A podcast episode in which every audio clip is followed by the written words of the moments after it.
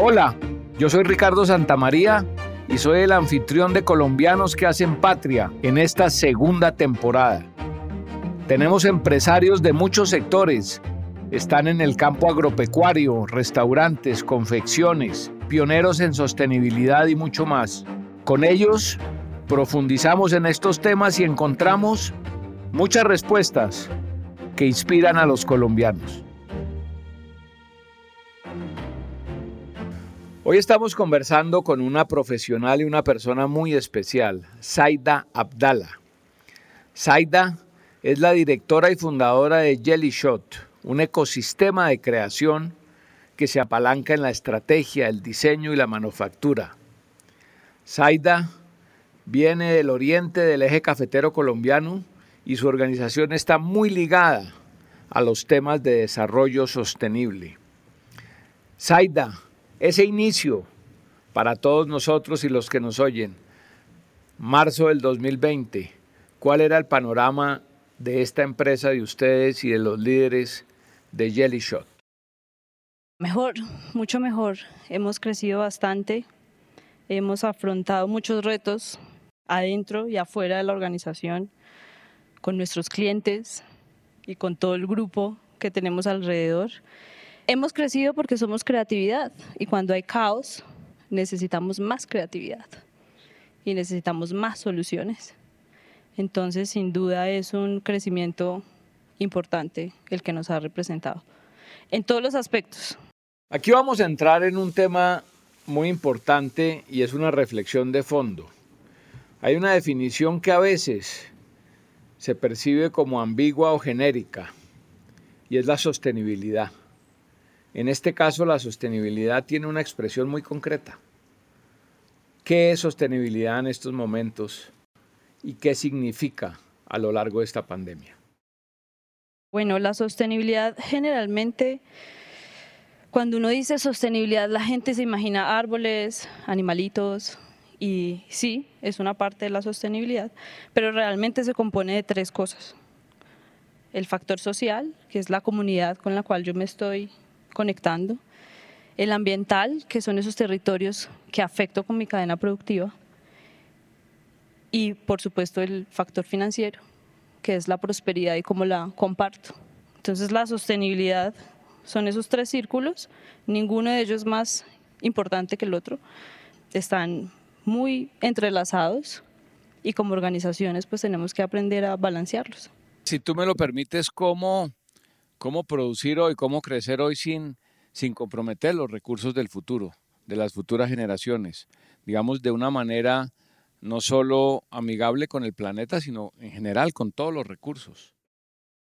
Así es, pues como empresas y estando inmersos en un ambiente político y económico tenemos que generar desarrollo. Eso es la sostenibilidad, desarrollar, pero desarrollar desde, desde el humano también, desarrollar desde el progreso, no solamente en la tecnología, sino en, muchos factores que involucran ser humanos dentro de las organizaciones. Entonces, crecer sin acabar con los recursos, ojalá regenerando. En este caso podemos explorar la sostenibilidad en el marco de la transformación digital, uno de los retos más grandes de la pandemia. Jelly Shot lo hizo con el tema del aluminio y es un caso muy, muy interesante de innovación. La pandemia llegó con muchos retos. Jellyshot nació hace 11 años trabajando el aluminio específicamente porque es un material que se puede reciclar infinitamente, entonces vimos que tenía muchísimas posibilidades de aplicarse en múltiples industrias. Desarrollamos procesos productivos para darle acabados a ese material, colores, y que eso nos permitiera reciclarlo infinitamente al final de la cadena productiva y volverlo a insertar en cualquier otra industria. Entonces, nuestro emprendimiento en esa época se enfocó en cómo mejorar esos procesos productivos e innovar en la manufactura. Y una vez logramos tenerlos, y, lograr materiales que estéticamente cumplían con los parámetros de las industrias a las cuales llegábamos como arquitectura, pero también funcionalmente comunicaban para las empresas de alimentos o farmacéuticas y al tener un proceso más que un producto empezamos a estar inmersos en muchas industrias y a entender sus problemas de fondo. Entonces desde desarrollar los elementos de Caracol Televisión para el desafío, hasta trabajar con farmacéuticos. Para, para Caracol Televisión, ¿qué elementos? Los elementos del set, los elementos... Escudos, toda la indumentaria, todo lo que era de aluminio y metálico, eh, lo trabajamos ¿Y desde el punto de vista del diseño y de la producción o solo del diseño? Diseño y manufactura. Diseño y manufactura. Laboratorios como Fresenius Medical Care que hacen sueros para diálisis y que necesitan mejorar la comunicación al interior sin aumentar el riesgo de contaminación o ni siquiera aumentándolo, sin riesgo de contaminación pues entran los, la señalización en aluminio para ayudarle a los colaboradores a entender cuál es el proceso. Empresas como Kuala, que es manufacturera eh, en seguridad y salud al interior, también desarrollando objetos que les ayudaran a comunicarse mejor y que al final escalan hasta la marca y hasta los recursos humanos, porque una señal o algo que está puesto, pues... Creemos que entender qué hicieron estos líderes y sus organizaciones durante la pandemia nos da luces claras alrededor de cómo navegar situaciones de mucha incertidumbre y eso es exactamente lo que vamos a escuchar aquí. ¿Qué pasó? Que con la pandemia nuestra reacción inmediata fue ayudar, fue unir las empresas que conocíamos porque tanto proveedores como clientes, pues entendíamos muy bien sus cadenas productivas, qué maquinaria tenían, qué material tenían y empezamos a generar soluciones. Entonces vamos a necesitar superficies que se esterilicen, señalización, vamos a crear campamentos para la atención médica, ¿qué hay que hacer? Y nos centramos y nos volcamos en eso. Encontramos... O sea, se volcaron hacia, hacia la manufactura para temas de la pandemia, de la pandemia. derivados del, de la cuarentena y de la pandemia. De las necesidades que iban a tener especialmente los médicos y el sector salud. ¿Qué pasó? Pues que desafortunadamente también encontramos barreras allí. Nos dimos cuenta que habían personas y grupos que se estaban aprovechando de la necesidad de esas materias primas para sacarle beneficio y aumentaron los precios y eso con nuestro propósito, que es la sostenibilidad, no vibraba. Entonces dijimos... O sea, había muchas empresas eh, poniendo sobrecostos a todo lo que vendían por la urgencia del sector salud y la urgencia de los hospitales. Sí, ustedes dijeron, no, no, voy con eso y se salieron. Exactamente. Tuvimos casos en que incluso médicos nos llamaban a pedirnos que nosotros les vendiéramos a ellos porque no iba a haber dotación, porque igual se iban a enfermar. O sea, ustedes renunciaron a lo que mejor hacían. Sí. ¿Y, ¿Y, qué? ¿Volvieron a empezar de cero o qué pasó? No, lo suspendimos, fue una renuncia difícil porque más allá de mantener la empresa funcionando en manufactura, lo que nos dolía era ver que muchas empresas, siete empresas más se habían sumado y habían puesto su tecnología a disposición para solucionar rápidamente. Teníamos capacidad de producción, por ejemplo, de tapabocas y muchas cosas. Y ante eso, pues no éramos capaces de, de venderles a un valor muy elevado sabiendo que no costaba eso. Entonces los tapabocas importados costaban 10 dólares y nosotros los podíamos sacar a 3 mil pesos. pesos. Exacto. A un dólar. Entonces sí, renunciamos. Dijimos, suspendemos manufactura, nos vamos a centrar en otro tipo de retos. Otro de los denominadores comunes de estos procesos es el de reinventarse con propósito, con lógica empresarial, con sentido.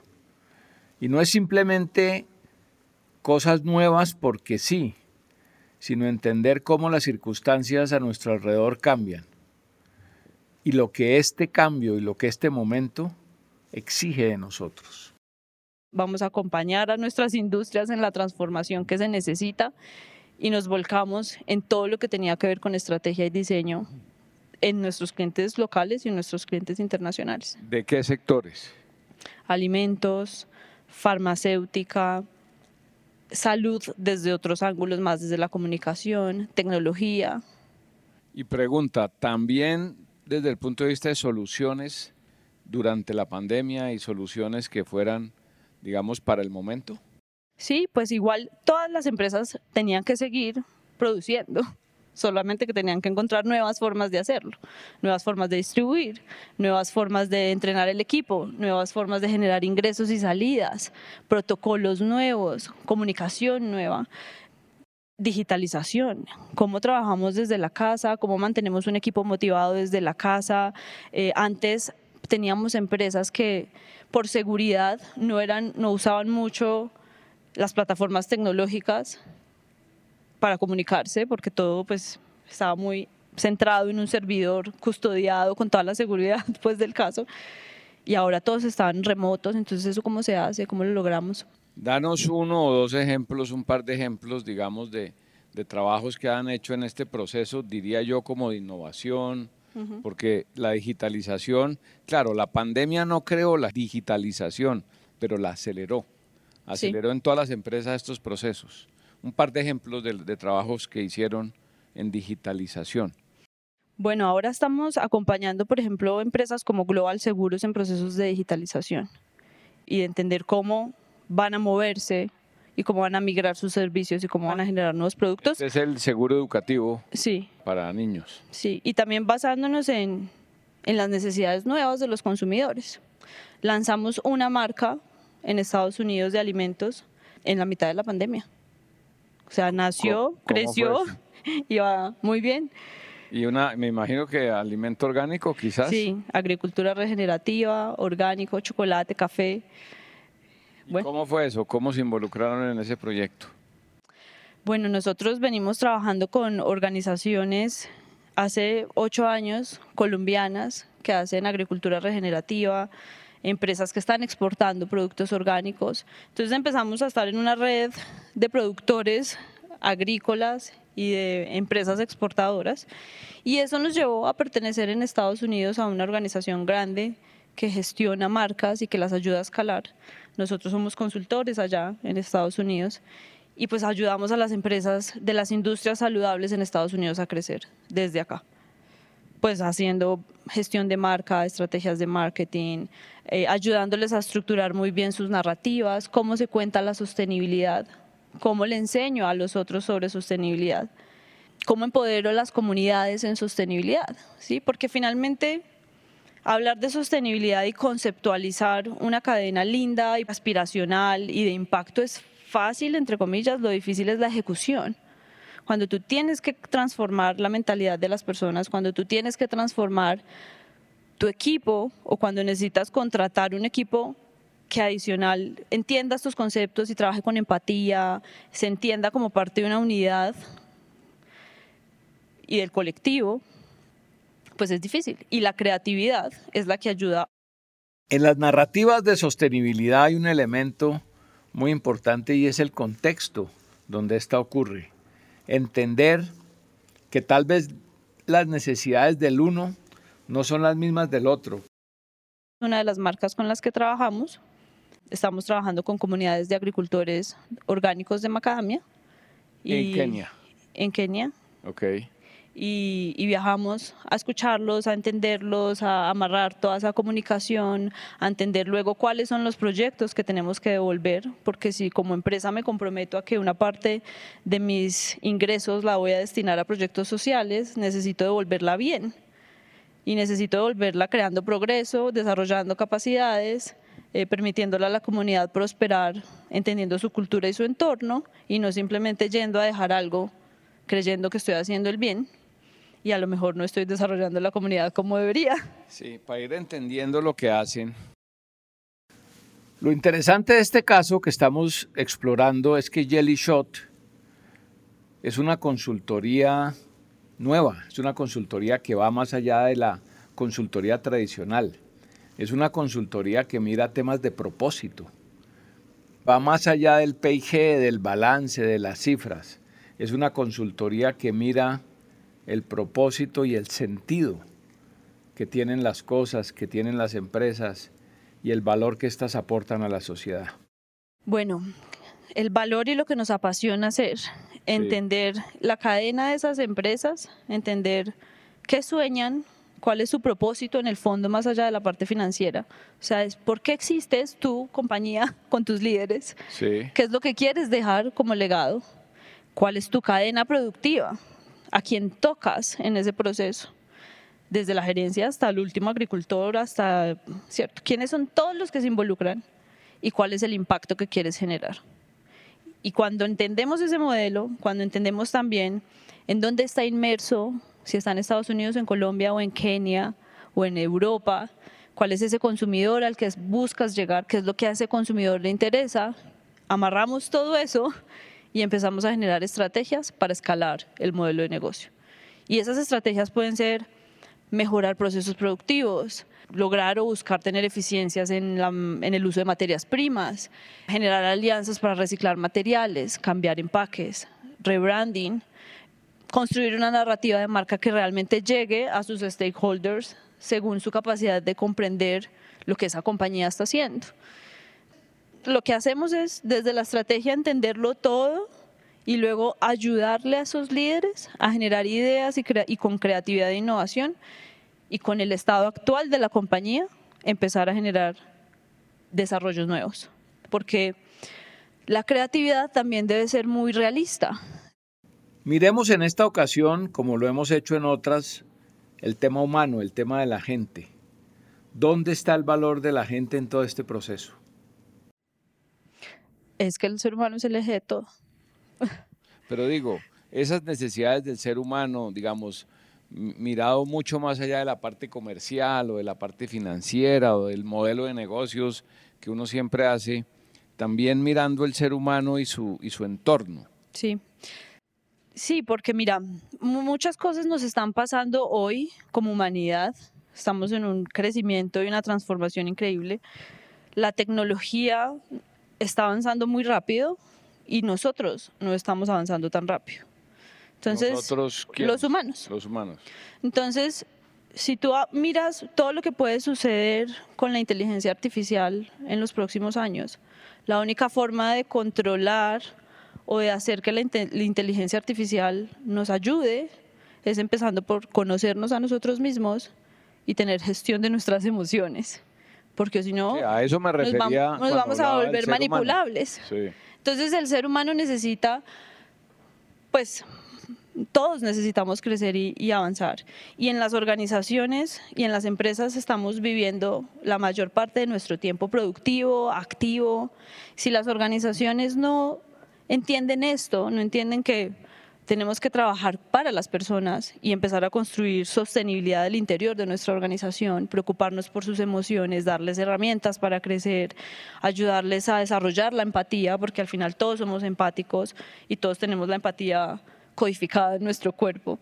Em, todos somos creativos. Entonces, si no nos conectamos desde lo humano y desde la conciencia de mí mismo y de lo que yo tengo como efecto en mi cadena, en mi organización, o incluso cuando compro un producto, tengo, genero un efecto que se va hasta el otro lado del mundo. Si yo no soy consciente de eso, pues el desarrollo se va a centrar en, vamos a tener muchísima tecnología, pero unos seres humanos muy tristes y deprimidos y manipulables, se va a centralizar la información en algunos lugares. Entonces, es ese equilibrio que necesitamos buscar. Entonces, nos centramos mucho en las personas porque somos finalmente el instrumento transformador.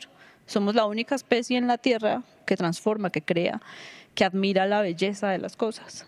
O sea, es una producción con corazón. Con propósito, sí. Con propósito.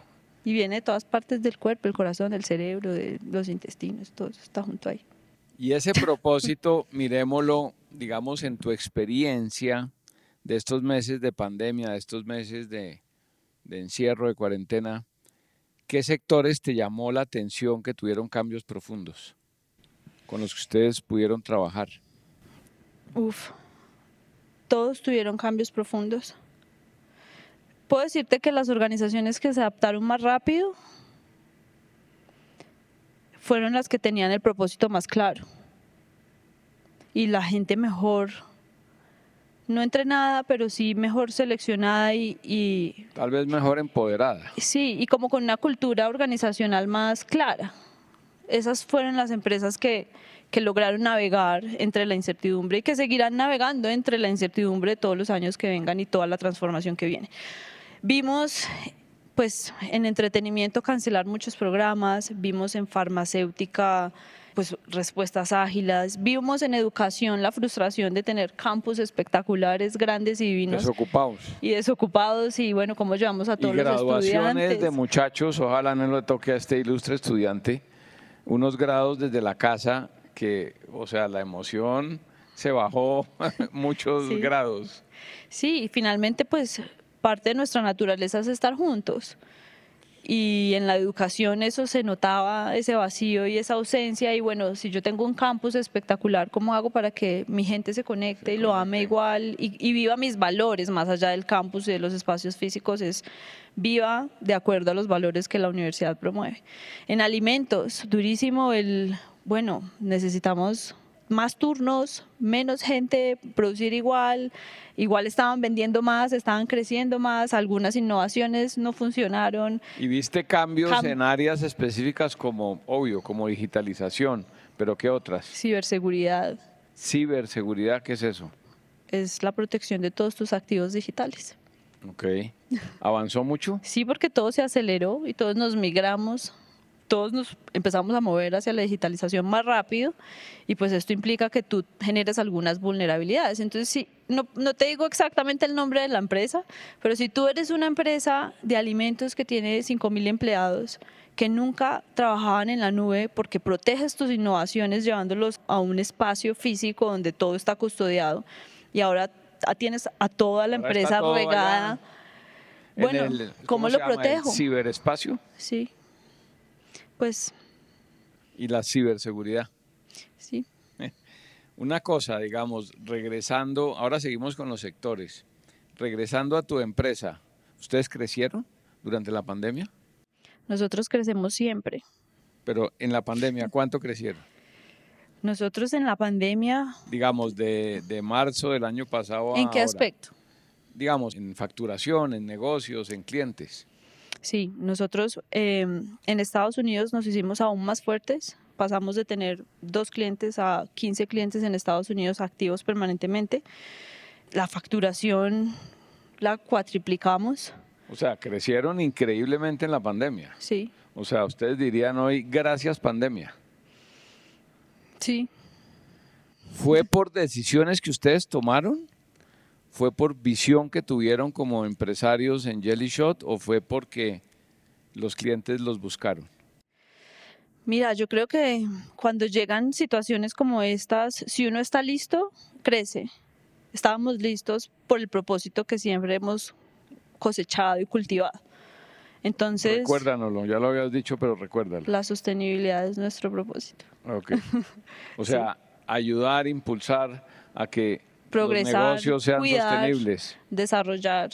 Entonces, pues con ese potencial creativo que hay en Jelly Shot, más esa idea de hagamos que la creatividad sea una herramienta para transformar positivamente la sociedad, las empresas, los grupos a los que llegamos, no importa el tipo de proyecto. Cuando uno escucha estas historias desde la perspectiva del éxito, a veces se olvida de los momentos difíciles de las cosas que no salen bien, pero sobre todo se olvida de entender la importancia de la empatía, de nuevo el factor humano. Poder entender por qué situaciones están pasando otros seres humanos. Hemos tenido proyectos desde, trabajar en turismo hasta... Hasta, turismo. Exacto lo importante es el legado que deja ese proyecto y las capacidades que va a instalar para nosotros. Entonces, veníamos madurando en el proceso del emprendimiento cómo hacerlo mejor. Y yo le digo a Jellyshot que al final tener manufactura para nosotros es como tener un pequeño laboratorio de experimentación propia, porque tenemos que trabajar y educar personas, tenemos que contratar personas en manufactura, nos tenemos que frustrar, nos pasan muchas cosas pero luego cuando tenemos que entender a nuestros clientes, los entendemos desde la experiencia. Entonces veníamos madurando el cómo el propósito de la sostenibilidad es algo que podemos llevar y replicar y dejar como semillitas sembradas en todos esos proyectos. Y cuando llega una pandemia como esta, en la cual estamos todos encerrados, vemos cómo el medio ambiente se recupera, necesitamos generar alternativas más sostenibles, nos empezamos a preocupar. Viene el cambio climático que es aún más grande y más, nos va a retar aún más, ya lo estamos viviendo. Entonces, pues las empresas empiezan a decir, ¿y, quién, ¿y esto cómo lo hago? Necesito un equipo que venga y me ayude a pensar. Y ahí nos encontramos. tú dirías, la sostenibilidad en el mundo, digamos, a partir de la pandemia creció. La conciencia sobre tener negocios sostenibles creció. Sí. O sea, hay mayor... Viene creciendo, es una tendencia. Pero ahora se intensificó. Sí, yo creo que el consumidor final, nosotros como consumidores finales somos más conscientes de la importancia de tomar decisiones más de sostenibles. Tener negocios sostenibles. Sostenibilidad no es solo una narrativa organizacional de moda, no es solo una responsabilidad de las grandes corporaciones. La sostenibilidad es casi que una actitud que se adopta frente a la sociedad, frente al planeta, frente al medio ambiente, frente a nuestros vecinos. Mira que no solo es el negocio, porque muchas veces yo sé que quieres abordarlo desde el negocio y desde lo que significa para las empresas la sostenibilidad. Sí, todos somos más conscientes, también tenemos unos objetivos de desarrollo sostenibles que todos necesitamos alcanzar y trabajar por ellos, pero lo que te quiero dejar es que también como consumidor hacemos la diferencia en sostenibilidad.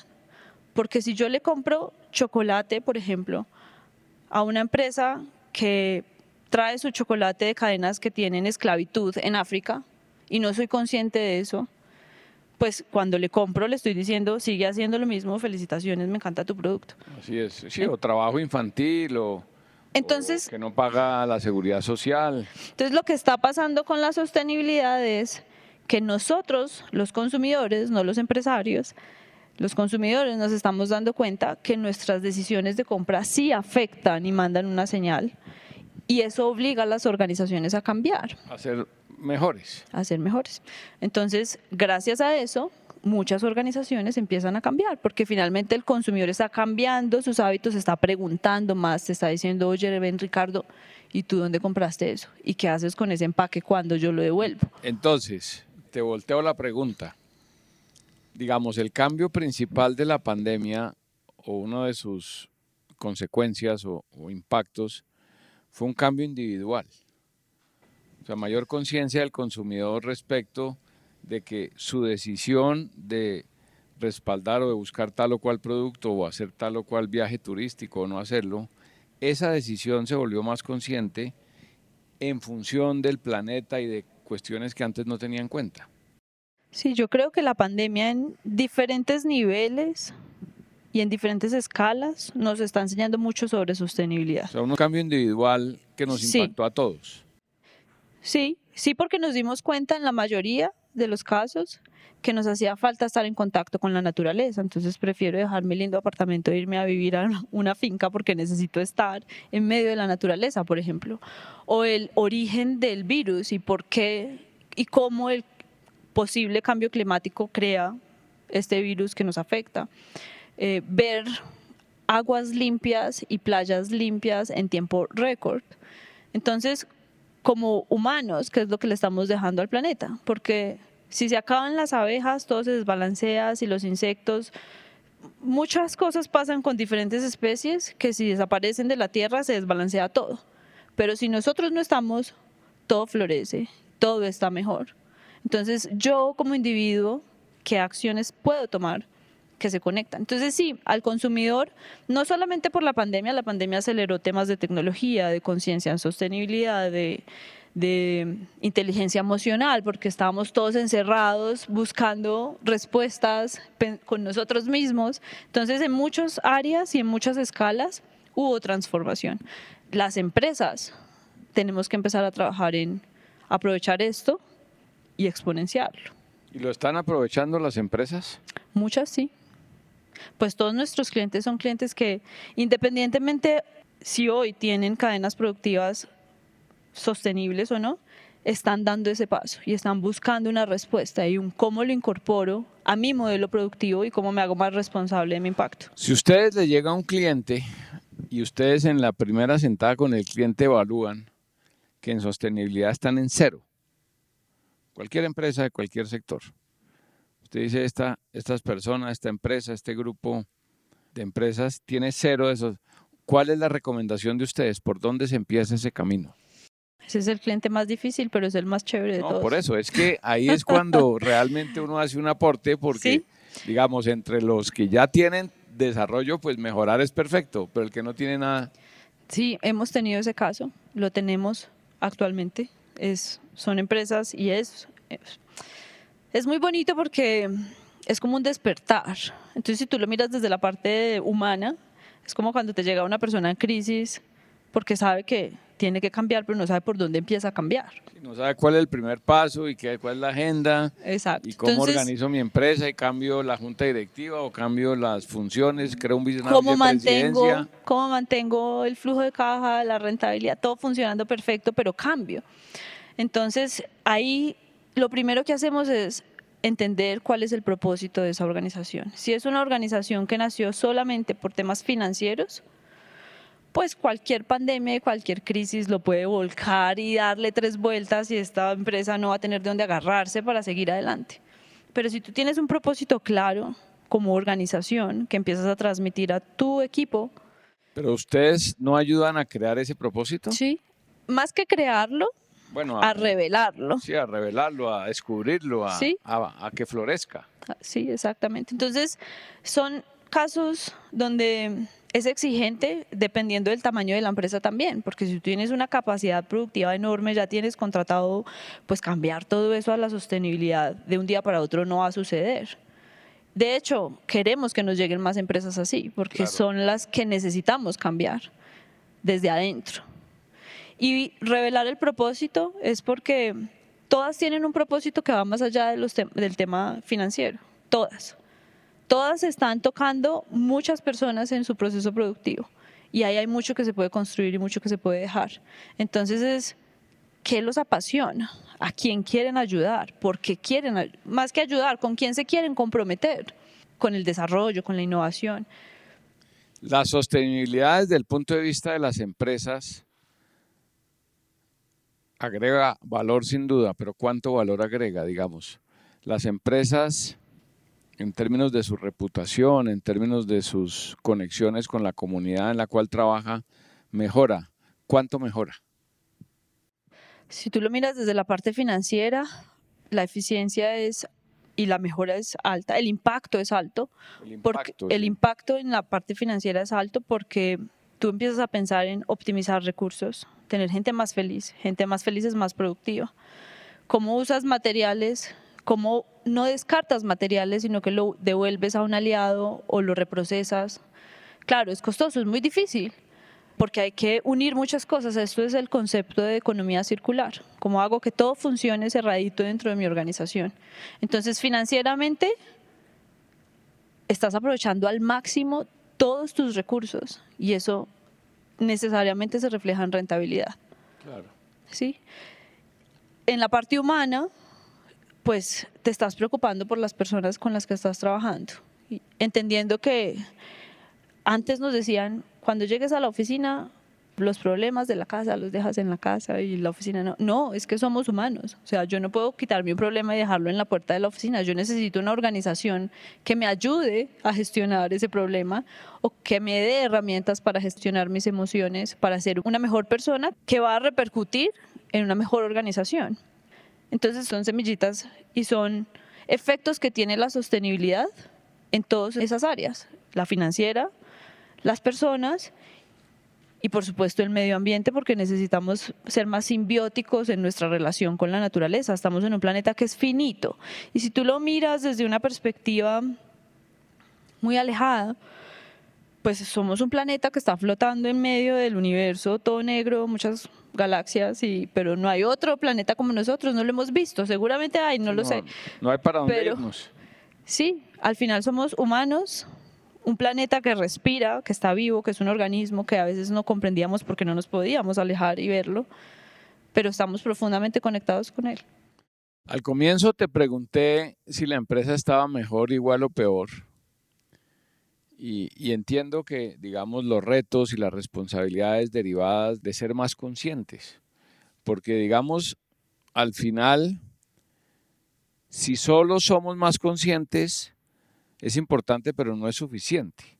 Debe haber, digamos, una acción, algo concreto que le dé tren de aterrizaje, esa conciencia que tuvimos o que adquirimos y en las empresas que se tomen decisiones para la sostenibilidad, en fin. El mundo, no ya tu empresa, después de la pandemia, ¿es mejor, igual o peor? Es una pregunta muy abierta para un mundo tan diverso. Pero digo, de tu experiencia, porque dijiste que, que han trabajado con clientes en tres continentes distintos, ¿cómo lo ves? Pues yo me quiero mantener positiva, me quiero mantener en el que el mundo sea mejor y que aprendamos. ¿Pero como deseo o como realidad? Eh, es que el mundo, independientemente de la pandemia, hoy tiene muchas complejidades. Es cierto. Y estamos en muchos procesos muy diversos, con cambios y con diferencias muy importantes. Lo que le está pasando al consumidor en Estados Unidos es muy diferente a lo que está pasando en Ghana, por ejemplo, que es completamente opuesto. Entonces, sí sé que seguimos evolucionando, sí creo que el mundo y que nosotros, pues de estas pandemias y de estas crisis siempre llegamos a algo mejor o que creemos que es mejor. Pero depende de nuestras decisiones, finalmente. Depende de lo que hagamos. Depende de lo que hagamos. Si tomamos acciones. Bueno, pues hoy estuvimos con Saida Abdala, emprendedora, innovadora, impulsora de sostenibilidad. ¿Te gusta? Oye, me encanta y quiero decirte que es muy difícil. o sea, esto suena todo muy hermoso, suena lindo. En la ejecución es muy difícil, necesita mucho compromiso, mucha dedicación, mucha disciplina, persistencia, em, muchas personas conectadas. Y, pues mi invitación siempre será es, demos ese pequeño paso hacia adelante para que la sostenibilidad sea parte de la operación y no un plus. Es que todos deberíamos ser sostenibles. Como seres humanos también. Es que ya somos sostenibles porque, pues... Bueno. O sea, tú como ser humano, como individuo, estás hecho de naturaleza. Te devuelves a la tierra. Tenemos, tenemos siempre la posibilidad de renacer, de, de empezar de nuevo, de mejorar. Sí. Y sobre todo cuando hay caos es cuando más oportunidades tenemos de inventarnos o reinventarnos. De reinventarnos. Y sobre todo, todos somos creativos, estamos creando nuestro futuro permanentemente, con nuestros pensamientos, con nuestras decisiones. Hoy estamos modelando el Ricardo de mañana.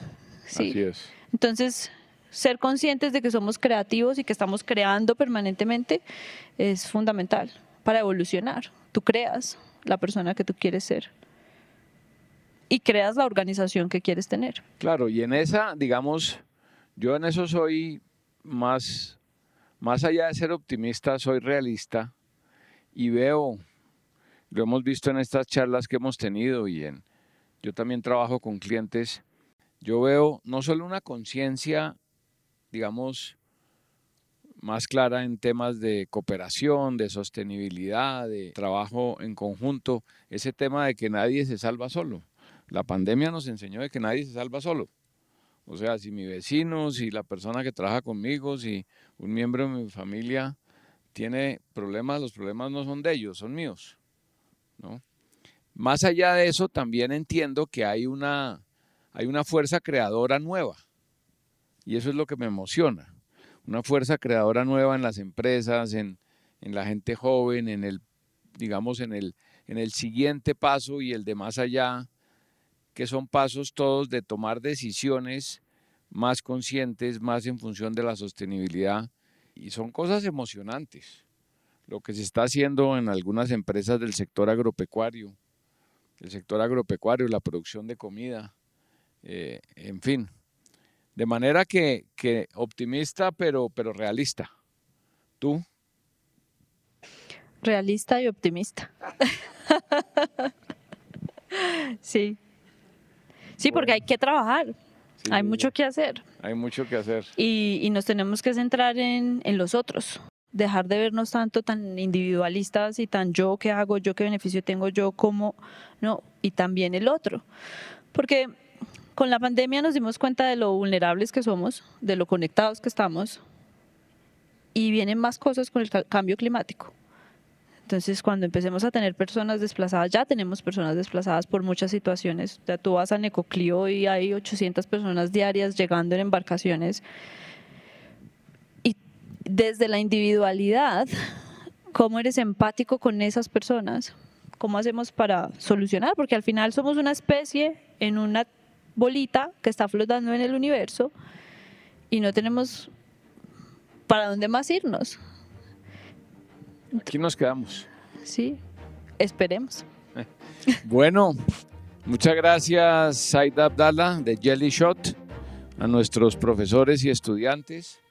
Y seguimos con este proceso de entender lo que nos ha pasado y cómo a partir de allí inspirar, porque esto inspira. Cada, cada vez que nos sentamos aquí a conversar tenemos motivos de inspiración. Saida, muchas gracias. Muchas gracias a ti, muchas gracias al Colegio de Estudios Superiores de Administración, al CESA por la invitación, a ustedes, Claudia, Ricardo, Santiago, Juan Camilo. Gracias a ustedes. Hay que trabajar mucho para generar esa transformación que queremos. Así que gracias por abrir estos espacios y hasta una próxima oportunidad. Hasta una próxima oportunidad. Gracias.